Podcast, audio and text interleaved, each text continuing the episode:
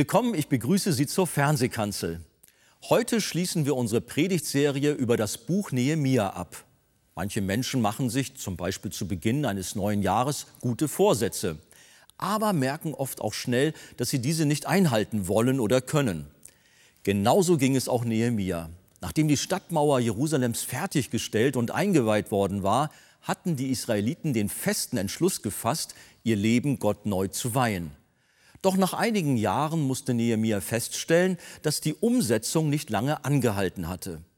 Wie Nehemia darauf reagierte, was christliche Leiter von seinem Leidensvorbild lernen können und worin Hoffnung in solchen Zeiten zu finden ist, hören Sie in der Predigt mit dem Titel Semper Reformanda.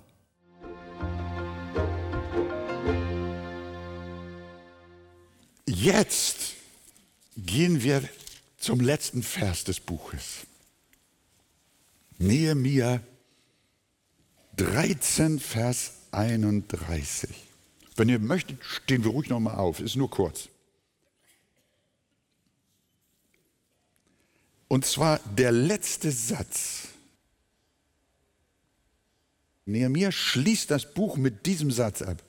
Gedenke mir das, mein Gott, zum Besten. Gedenke mir das, mein Gott, zum Besten. Amen. Nehmt doch wieder Platz. Wir sehen am Ende des Buches kein großes Finale. Die Einweihung war super. Und eigentlich hätte Nehemiah mit Kapitel 12 Schluss machen können. Dann hätte das ganze Buch einen triumphalen Abschluss gehabt. Die Einweihung auf der Mauer, der gewaltige Lobpreis, der Umzug der Chöre auf der Mauer, die Freude Jerusalems hörte man weit, weit hin im Land. Und der Herr wurde gelobt. Gelobt sei Gott, der uns die Mauer gegeben hat. Gepriesen sei er, heute und in alle Ewigkeit. Amen. Damit hätte er doch in Kapitel 12 Schluss machen können. Jetzt hängt er noch in Kapitel 13 dran. Und das haut irgendwie alles wieder runter. Aber es hat dem Heiligen Geist gefallen. Was war nämlich passiert nach dieser triumphalen Einweihung? Nehemia ist wieder in den Dienst zurückgegangen zum König nach Babylon. Dort war er Direktor der Getränkeabteilung und des Weinkellers. Er war Chef und Mundschenk, wie man das nannte. Und er war ja nur beurlaubt worden vom König, die Mauer in Jerusalem zu bauen. Also, nachdem alles fertig war, der Lobpreis gesungen, die Freude grenzenlos, ist er wieder zurück nach Babylon. Zwölf Jahre war er da. Und irgendwann sagt er, ich muss wieder zurück.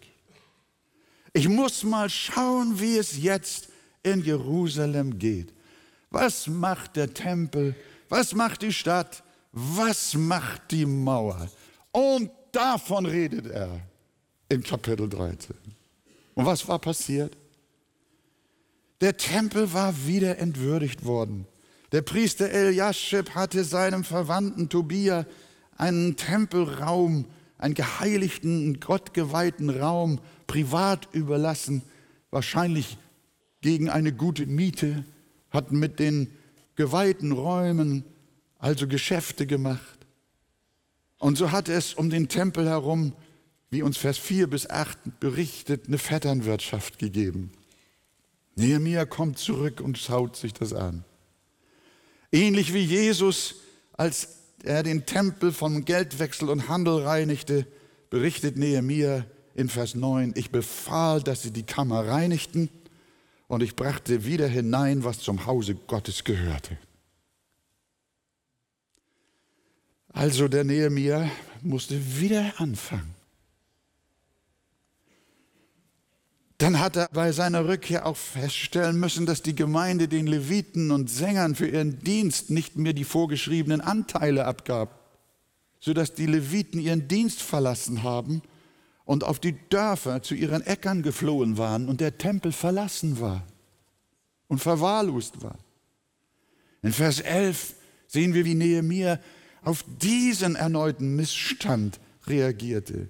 Da schalt ich die Ratsherren und sprach, warum wird das Haus Gottes vernachlässigt? Und ich holte sie zurück, die Leviten, und stellte sie wieder in ihren Dienst. Da brachte ganz Juda wieder den Zehnten vom Getreide, Wein und Öl in die Vorratskammer. Dann kommt das nächste, was der Nehemiah sehen muss.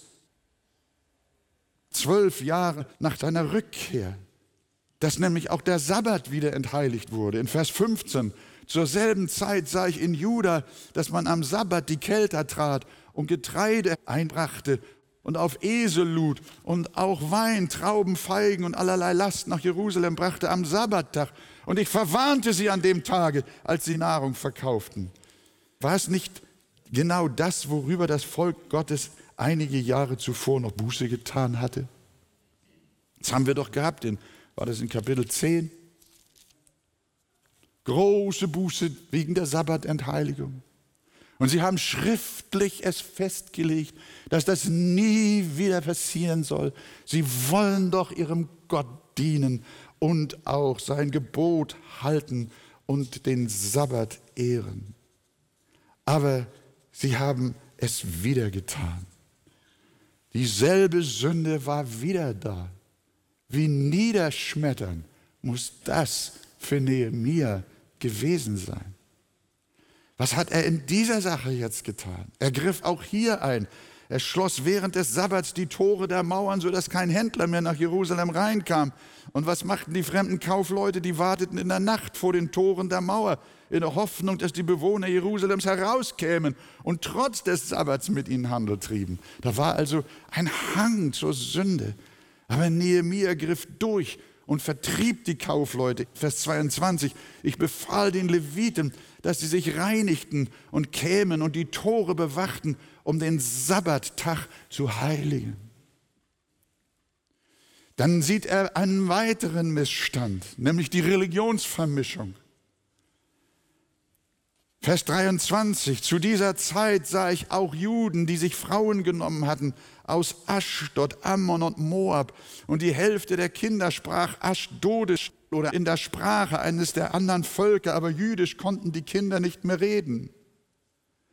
Ich möchte nochmal betonen, was wir auch in früheren Predigten getan haben. Es ging hier nicht um Rassismus, sondern um die Zerstörung des Glaubens. Auch Christen ist es erlaubt, jeden zu heiraten, einerlei welche Rasse, welche Sprache, welche Hautfarbe, das spielt bei Gott gar keine Rolle. Es gibt bei Gott überhaupt kein Ansehen der Person.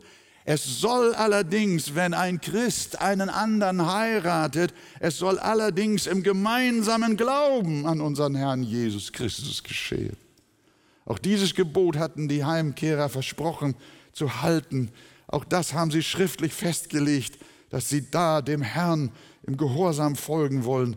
Aber auch diese Weisung Gottes haben sie nicht mehr in Erinnerung, sondern haben ihr eigenes Wort und ihr eigenes Versprechen, ihre eigene Gottesweihe wieder gebrochen. Nur wenige Jahre später, liebe Gemeinde, ist wieder alles dahin. Wo ist die Herrlichkeit? Der neuen Mauer.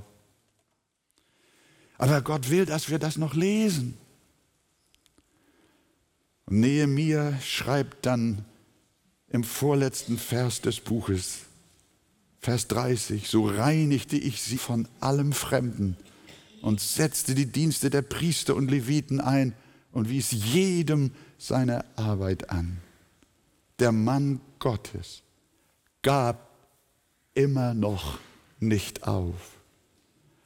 Und er wurde nicht müde, das Volk des Herrn immer wieder auf Gottes Wort auszurichten. Das nannten die Väter der Christenheit, insbesondere die Reformatoren, Semper Reformanda. Ein lateinischer Ausdruck. Will sagen, die Gemeinde, die Kirche Jesu Christi braucht immer und immer und immer wieder eine Reformation. Nehemia ist ein Reformator gewesen, der sein Leben lang nicht aufhörte, für das Reich Gottes, für das Volk zu arbeiten. Aber irgendwie, liebe Gemeinde, versuchen wir mal uns in seine Lage reinzuversetzen, wenn er uns als Schlusskapitel dieses triumphalen Buches noch so eine niederschmetternde Nachricht schreibt, dass alles wieder zerbrochen war. Irgendwann muss Nehemia von diesem immerwährenden Kampf doch mitgenommen gewesen sein. Denn sein letztes Wort im Buch, wir haben es gelesen, ist eine leidenschaftliche Bitte an seinen Gott. Vers 31, gedenke mir das, mein Gott, zum Besten. Dieser Mann hat sich eingesetzt. Diese Bitte kam in diesem Schlusskapitel sogar dreimal vor. Schaut mal, Vers 22 noch. Nehemiah 13, Vers 22. Mein Gott, sagt er da schon mal, gedenke mir dessen und schone meiner nach deiner großen Barmherzigkeit. Und ein drittes Mal oder ein erstes Mal von diesen dreien innerhalb von Kapitel 13, Vers 14 nämlich, schreibt er so, Gedenke mir dessen, mein Gott, und tilge nicht aus deinem Gedächtnis die Wohltaten, die ich dem Hause meines Gottes erwiesen habe. Damit noch nicht genug. Diese Aussage und diese Bitte, die hat er schon in Kapitel 5, Vers 19 getätigt. Und auch schon in Kapitel 6, Vers 14. Er hat in dem Buch insgesamt fünfmal zu seinem Herrn gesagt, gedenke mir das, mein Gott, zum Besten.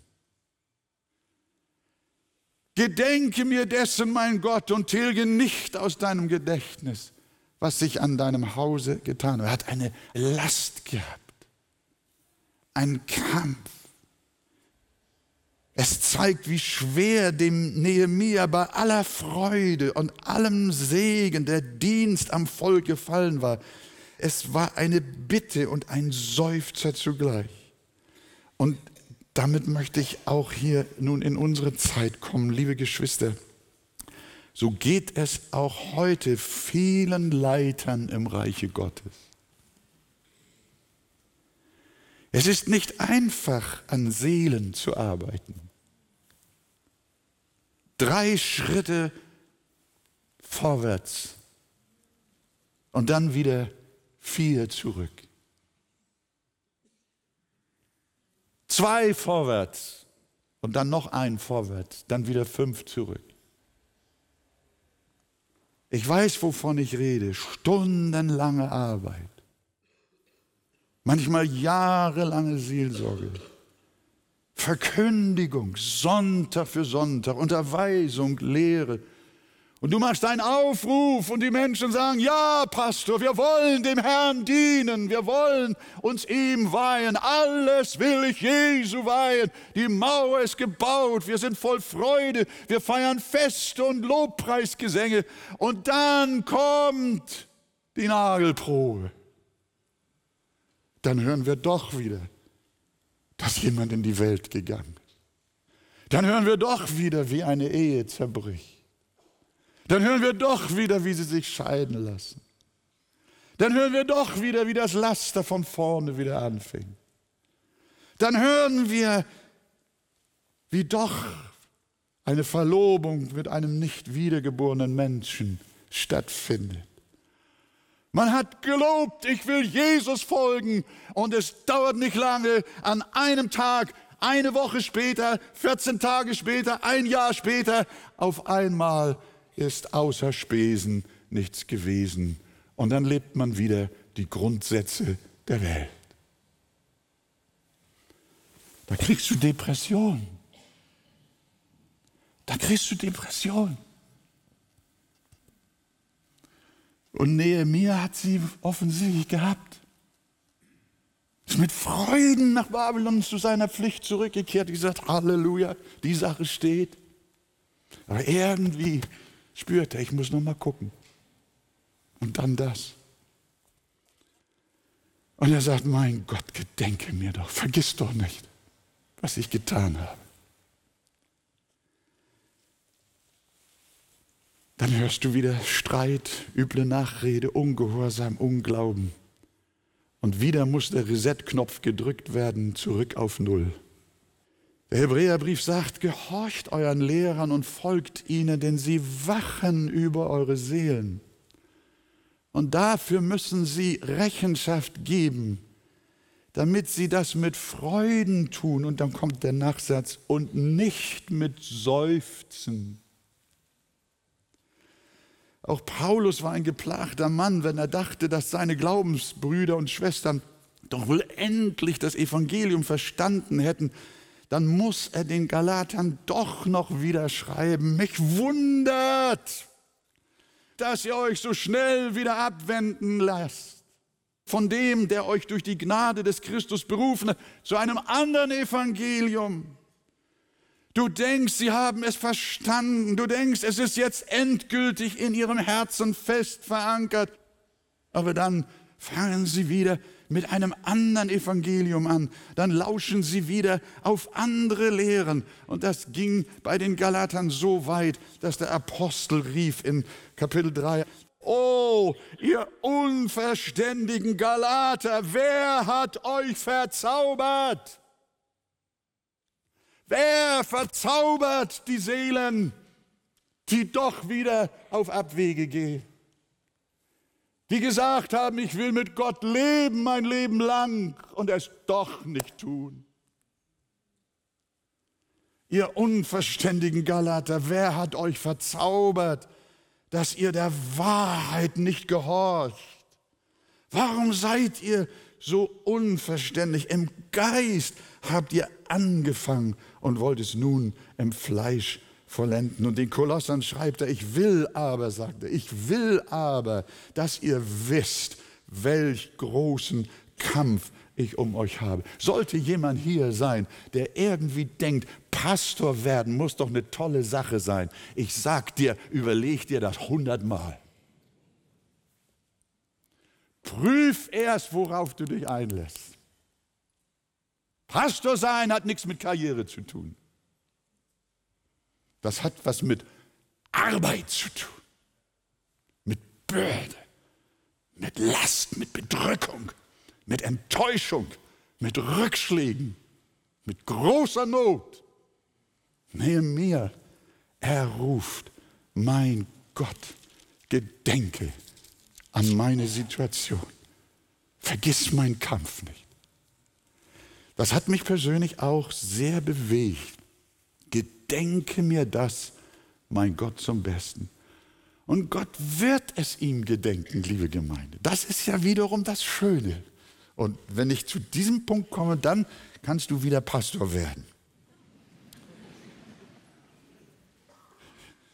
Ja, denn in Hebräer steht geschrieben, denn Gott ist nicht ungerecht, dass er vergesse euer Werk und die Liebe, die ihr seinem Namen erwiesen habt, indem ihr den Heiligen dientet und noch dient.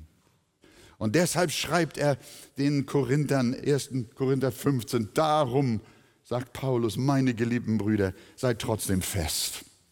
Seid fest, unerschütterlich. Nehmt immer zu im Werk des Herrn, weil ihr wisst, dass eure Arbeit nicht vergeblich ist in dem Herrn. So ein Satz sorgt dafür, dass ich nach 50 Jahren hier immer noch stehe. Dass eure Arbeit nicht vergeblich. Nehemia, ich verstehe, dass du weinst. Ich verstehe, dass du sollst. Aber hör mal, wisse, Gott wird deiner gedenken und sich an deinen Kampf erinnern. Darum sei unerschütterlich, nimmt zu im Werk des Herrn, weil ihr wisst, dass eure Arbeit nicht vergeblich ist. Warum haben wir dennoch solche Hoffnung, liebe Gemeinde? Weil Christus Jesus hinter uns steht. Wir schaffen es nicht, unsere Mitgläubigen auf dem rechten Weg zu halten.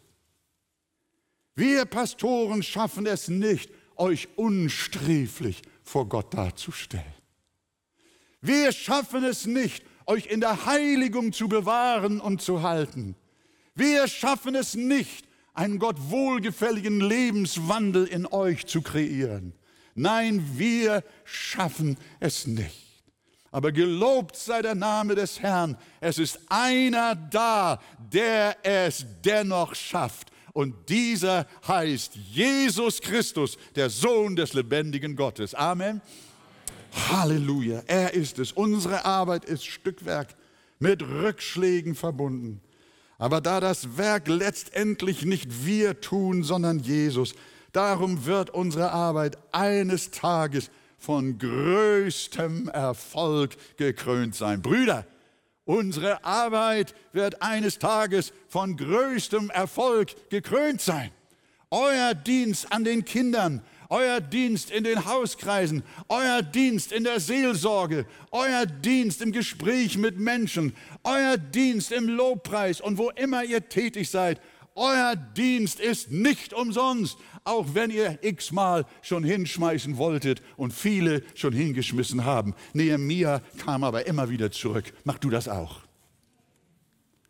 Gott ist da, denn die Bibel sagt, der in euch angefangen hat, das gute Werk, der wird es auch vollenden bis an den Tag Christi. Und hier ist die Rede nicht von mir und von dir, sondern der, der in euch angefangen hat, das gute Werk, der wird es auch vollenden bis an den Tag Christi.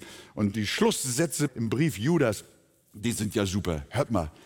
Dem aber, der mächtig genug ist, euch ohne Strauchen zu bewahren und euch unsträflich mit Freuden vor das Angesicht seiner Herrlichkeit zu stellen, dem allein weisen Gott, unserem Retter, gebührt Herrlichkeit und Majestät, Macht und Herrschaft, jetzt und in alle Ewigkeit. Amen. Nehemia, verzage nicht. Gott wird deine Arbeit und Mühe dir zum Besten gedenken. Denn bei allen Rückschlägen und Enttäuschungen wird kein geringerer dafür sorgen, dass deine Arbeit nicht vergeblich ist. Und das ist Jesus Christus, unser Herr, der durch seinen guten Heiligen Geist das Werk vollendet, das er in uns angefangen hat. Deswegen machen wir durch Gottes Gnade immer weiter. Gott ist gnädig. Es ist ein harter Weg.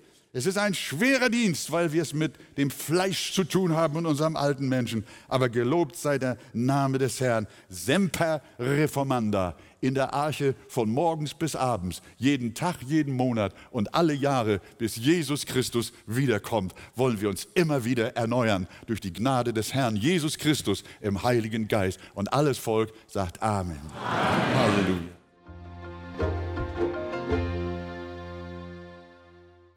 Wir wollen unsere Hingabe durch die Gnade des Herrn im Heiligen Geist immer wieder erneuern. Im Pastor Wolfgang Wegerts Buch Das Evangelium kennen und genießen finden Sie weiterführende Informationen zu diesem Thema. Vor allem in dem Kapitel Der neue Mensch ist voll Heiligen Geistes. Ein Exemplar erhalten Sie auf Wunsch kostenlos. Wir freuen uns über jeden Kontakt zu unseren Zuschauern. Sie erreichen uns per Brief, E-Mail oder zu nachfolgenden Zeiten unter der eingeblendeten Telefonnummer. Näheres zur evangelisch reformierten Freikirche Arche finden Sie im Internet. Liebe Zuschauer, wir freuen uns über die Möglichkeit, die Fernsehkanzel ausstrahlen zu können. An erster Stelle danken wir Gott dafür. Dann sind wir aber auch allen Freunden dankbar, die uns mit Gebet und finanziellen Mitteln unterstützen. Ohne sie wäre das nicht möglich. Über eine Spende auf die eingeblendete Kontoverbindung würden wir uns sehr freuen.